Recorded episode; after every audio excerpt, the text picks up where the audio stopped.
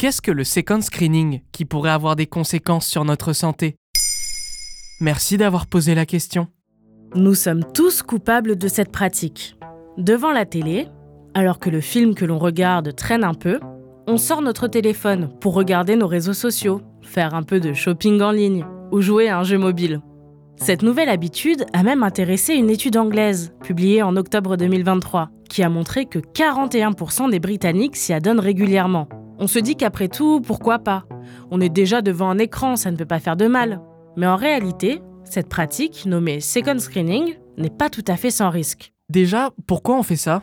Certaines personnes vous diront qu'il y a une raison à cela.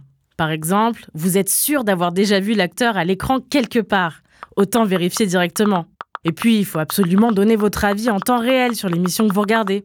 Ou alors, c'est la pub et vous vous ennuyez. D'ailleurs, voilà une pub pour un produit qui vous intéresse et vous vous demandez combien ça coûte.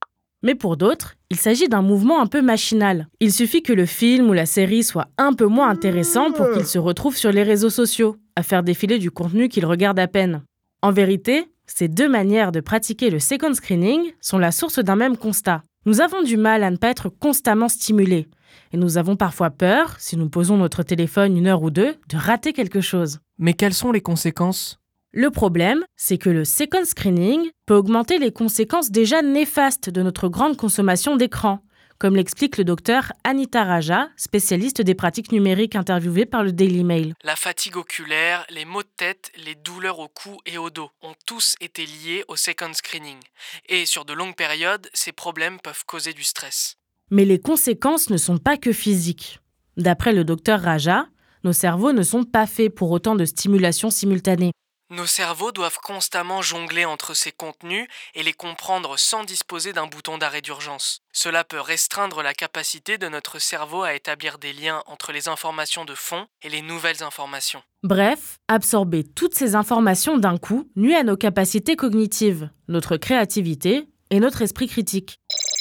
Comment s'en défaire? D'abord, d'un point de vue purement psychologique, il faut savoir que le second screening peut aussi avoir des conséquences positives, comme l'explique la psychothérapeute Jade Thomas à Stylist. Le second screening peut être bénéfique pour ceux qui vivent seuls, car ils peuvent rester en contact avec leurs proches tout en regardant la télévision, ce qui leur permet de se sentir moins isolés.